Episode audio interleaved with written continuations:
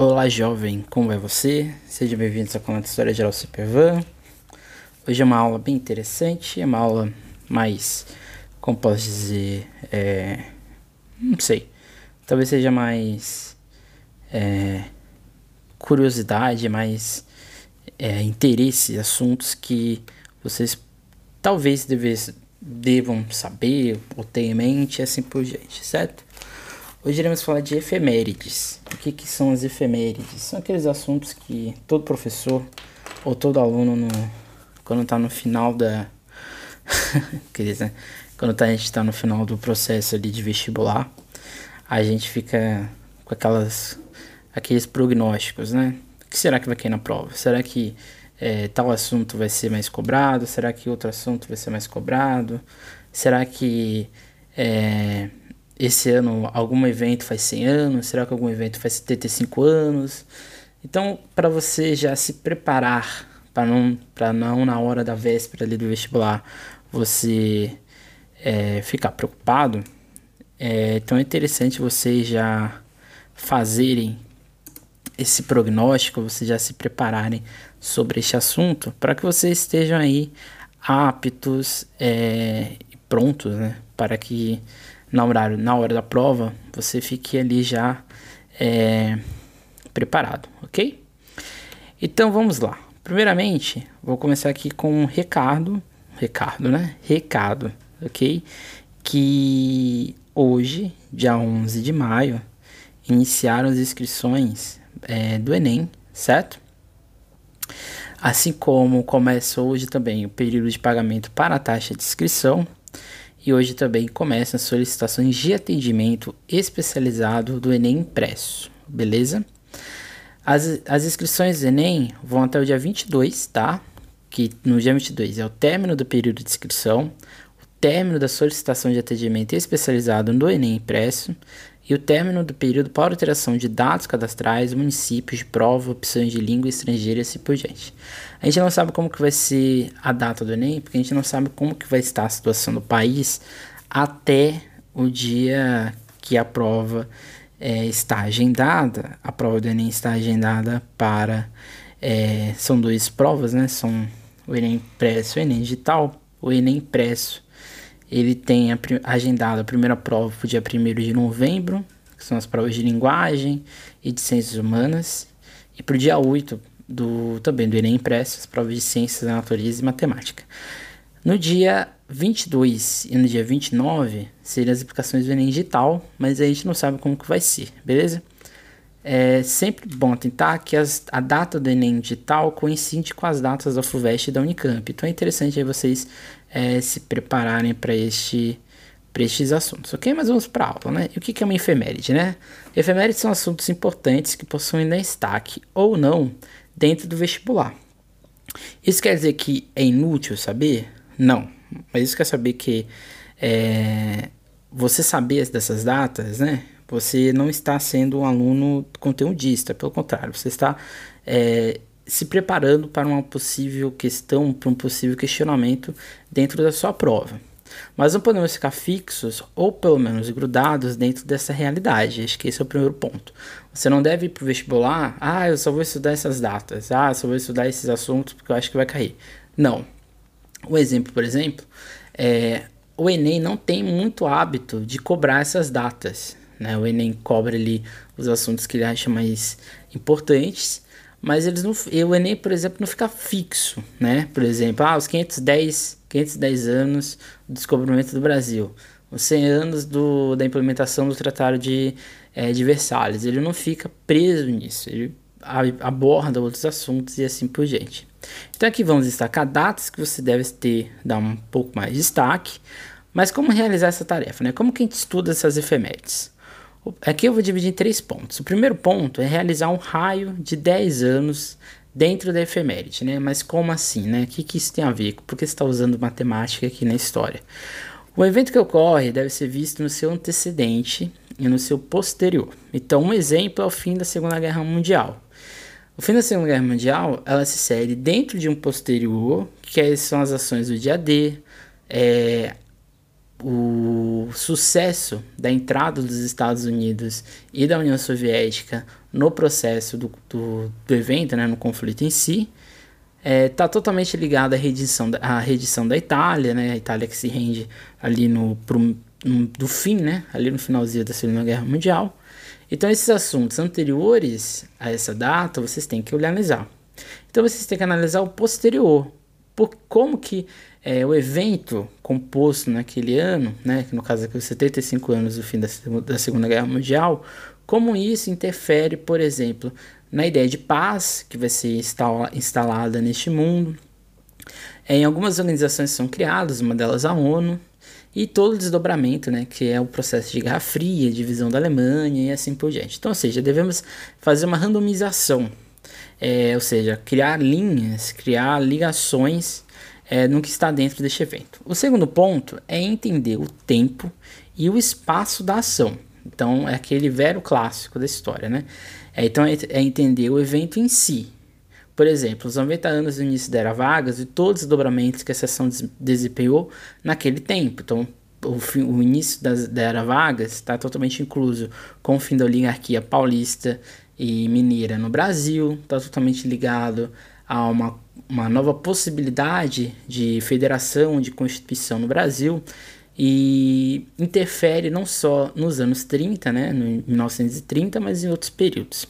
E um terceiro ponto é analisar se tal evento não se associa a outros. Um exemplo, de novo, o fim da Segunda Guerra Mundial se insere também no fim do nazismo, no aprofundamento da crise na Europa, o descobrimento em larga escala do Holocausto. Então a gente pode pensar, ou pelo menos é, é, colocar na nossa cabeça que os eventos que possuem mais randomização, os eventos que possuem mais possibilidade de diálogos com outros, né, e esses tipos de evento tendem a ser mais é, ter mais possibilidades de serem cobrados dentro da sua prova, ok? Então aqui eu vou analisar esses, essas efemérides é, numa ordem cronológica. Então, a primeira efeméride que é interessante vocês terem em mente, que eu acho que dificilmente é, seria cobrado no vestibular, que são os 520, 520 anos é, do descobrimento do Brasil. Essa data pode ser cobrada, eu acho que não no sentido de comemoração, mas no sentido de questionamento da questão de, por exemplo, será que foi uma descoberta ou não? Os efeitos que tal descoberta geraram dentro do início do processo de colonização no Brasil é, as questões envolvendo Portugal, né, essas rotas marítimas de navegação e como isso interferiu no continente americano e assim por diante.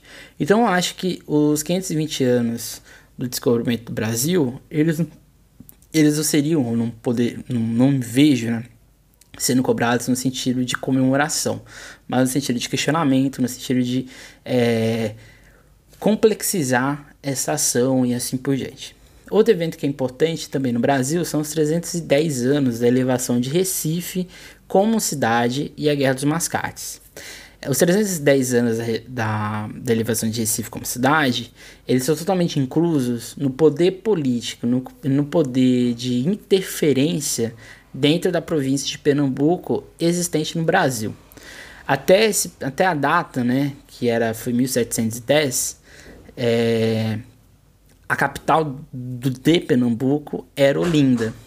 E nesse sentido, Recife era apenas uma província pequenininha, enquanto Olinda já era uma cidade, uma cidade importante, político, centro econômico e financeiro é, de decisões dentro de Pernambuco. Recife, né, o governo português ele percebe que Olinda que tinha tendências emancipatórias ou tendências de conflito com a coroa portuguesa, isso vai fazer o quê? Vai é, jogar Recife, que era uma, uma província totalmente comercial, e vai fazer de Recife uma verdadeira cidade, e mais do que isso, vai ser a, a capital da província de Pernambuco. Isso vai fazer a Guerra dos Mascates, que é o conflito entre Olinda e Recife, dentro do território de Pernambuco. Então a gente percebe aqui que esse é um evento que pode ser é, cobrado, por exemplo, se for fazer vestibulares específicos lá em Pernambuco, Instituto Federal de Pernambuco, ou até mesmo no Enem. Esse aqui é um assunto que pode ser sim cobrado no Enem.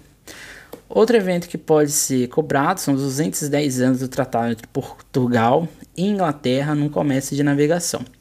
A gente tem que lembrar que em 1808 a família real chega no Brasil. Ao chegar no Brasil, ela estabelece um processo de ligação, de, é, como posso dizer, de é, modernização do, da colônia existente, mas principalmente do Rio de Janeiro. A vinda da família real estabelece várias construções, novas é, decisões dentro do Brasil e uma delas é a de navegação.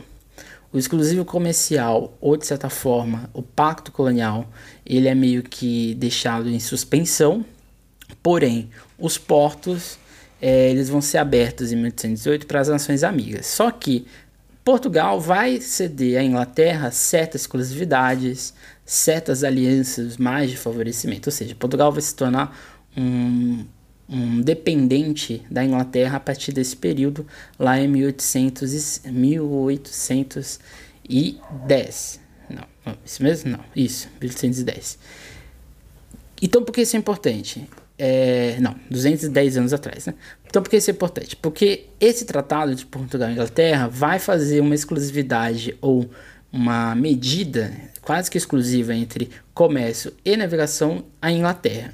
A Inglaterra vai ser praticamente a única nação a desembarcar no Brasil que vai ter esse privilégio, enquanto os outros países que eram raramente desembarcavam no Brasil vão ter nenhum privilégio, nenhum poder ali de negociação.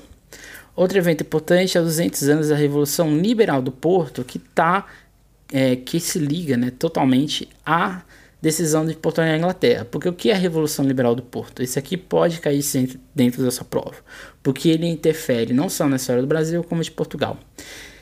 Esse processo revolucionário que vai acontecer em 1820 tinha como interesse principal é, defender o retorno da família real que estava no Brasil para Portugal. Lembrando que durante quando a família real chega no Brasil, o rei de Portugal vai morar né, no Brasil, então ele vai morar na colônia. A colônia vai ter auspícios de capital do império. Então Portugal vai ser um estado autônomo, mas ao mesmo tempo satélite da colônia. Então uma coisa rara dentro do processo colonial mundial. Isso vai fazer o quê? Um processo de revolução lá em Portugal, porque os portugueses vão exigir que o rei volte. O rei vai ser obrigado a voltar e isso vai interferir totalmente é, no que vai acontecer no Brasil depois, né? Porque dois anos depois, em 1822, vai ser promulgado a, a independência do Brasil, né? Aquela independência entre aspas, mas interfere totalmente, porque quando o rei sai do Brasil, ele deixa aqui o país num caos, né? Porque do nada tudo que ele tinha mudado é em torno dele, quando ele sai, ninguém sabe o que fazer e aí vai gerar várias convulsões e assim por diante.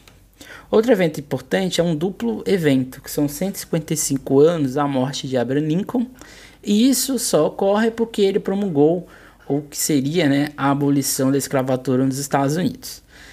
É, a morte do Abraham Lincoln está totalmente ligada à Guerra de Secessão nos Estados Unidos. A Guerra de Secessão foi um evento em que os Estados do Norte e os Estados do Sul né, que era a divisão das, ali das 13 colônias, vão brigar entre si para saber quem vai ter a hegemonia política nos Estados Unidos. Os Estados do Norte vencem, os Estados do Norte eram, eram liderados por Abraham Lincoln.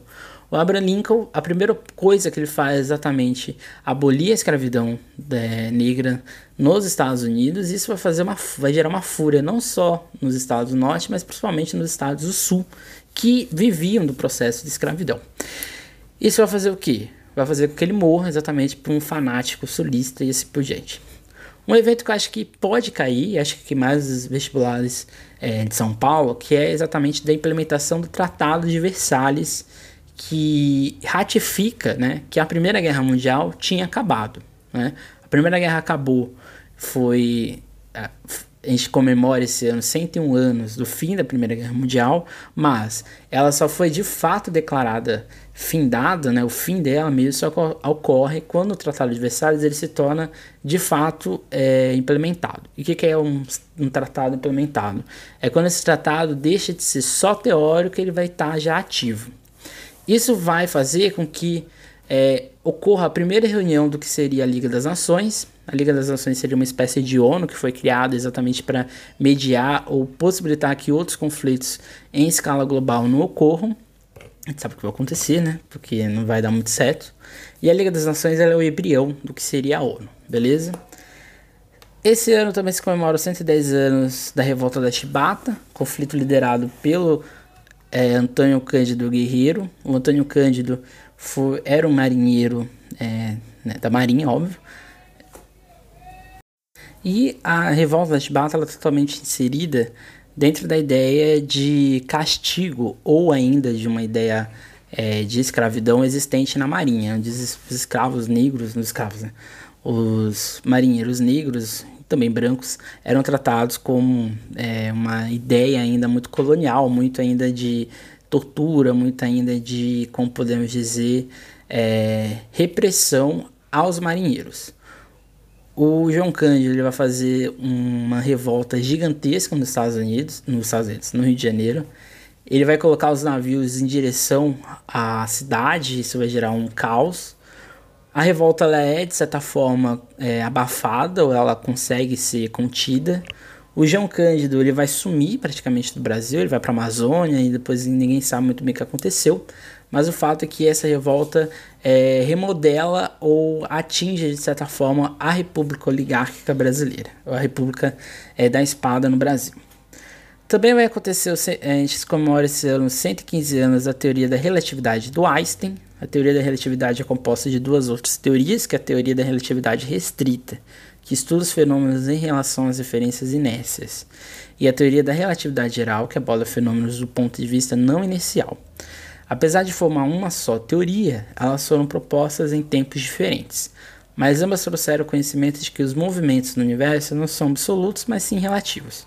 A teoria da relatividade ela vai influenciar totalmente o descentramento do sujeito, principalmente neste período que estava ali é, em crise, né, o mundo e assim por diante. A teoria da relatividade vai mudar totalmente a história, porque a partir de então os eventos eles não são absolutos.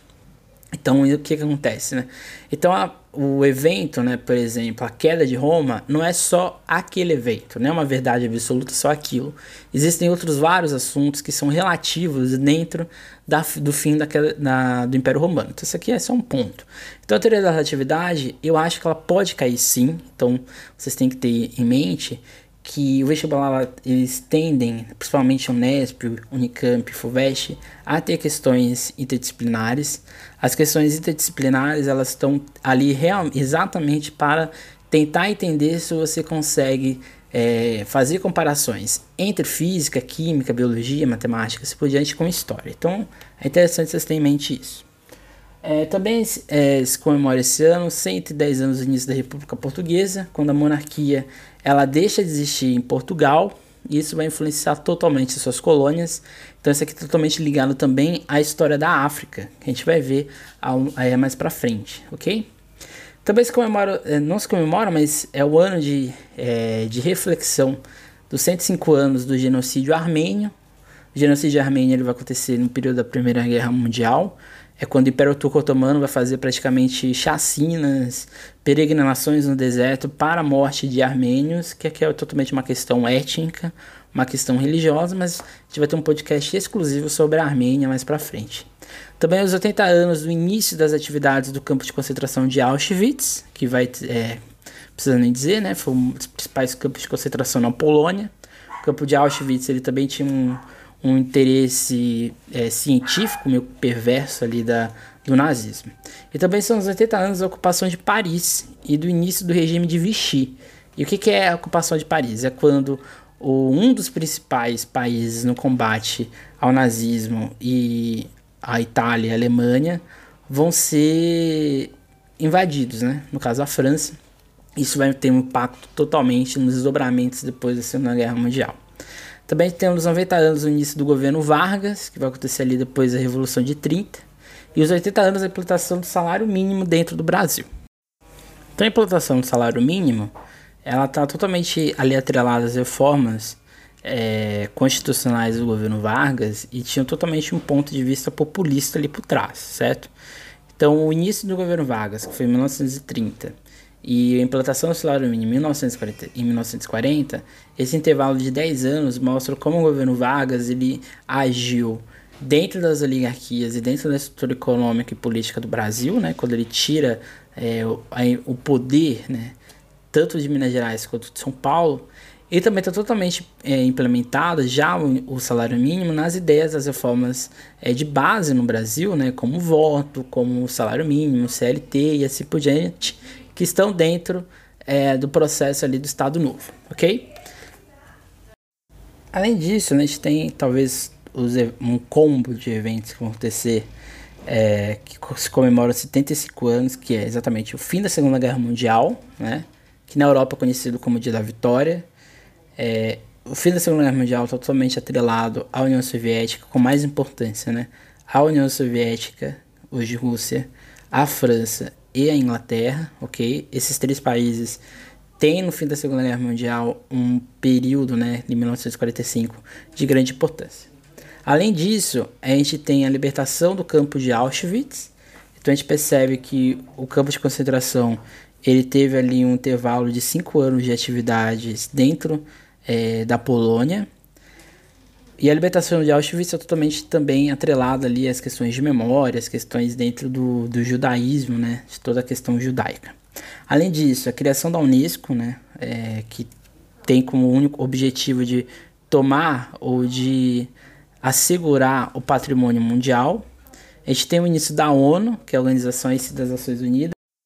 A ONU, no caso a ONU, ela tem uma um, um papel, uma importância muito mais simbólica do que de ação, porque ela tem ali o objetivo exatamente de remodelar é, o mundo, né? Ou guardar a paz mundial.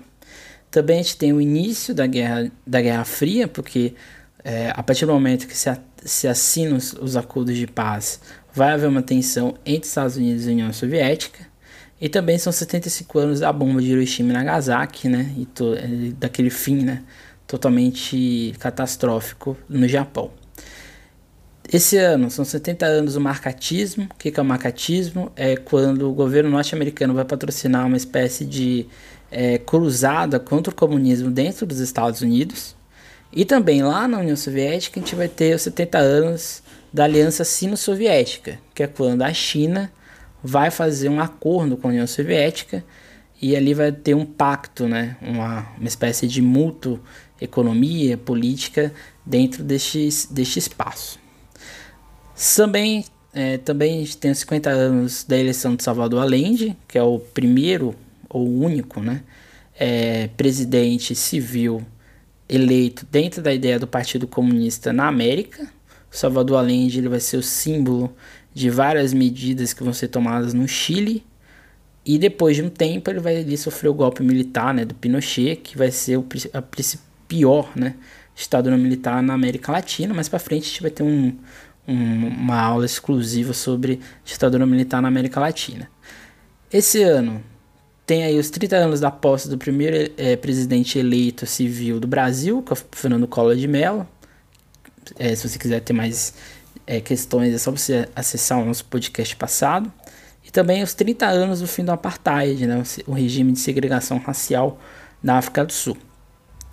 E já pegando o gancho, né, nessa sexta a gente vai dar início à nossa série Países, quando a gente vai falar da história da África do Sul, da importância deste país dentro do mundo e dentro de todo o contexto é, internacional, é, principalmente no fim ou nas pressões contra racismo e é, segregação, ok? Esse foi o podcast. Provavelmente várias interferências aconteceram na gravação, mas aí a gente não pode fazer muita coisa, né? É, a gente não, não tem como controlar o áudio externo. Mas essa foi a ideia das efemérides. São assuntos que vocês aí ouvem, é, vão buscar depois se aprofundar um pouco mais. Talvez vocês, é, vocês já tiveram aula sobre isso, então agora vocês podem é, a partir desses assuntos, daqueles três pontos que a gente elencou lá na frente, tentar entender um pouco mais ou ampliar ainda mais o conhecimento de vocês nestes assuntos. É isso, meu nome é Emerson Porto Ferreira e até mais.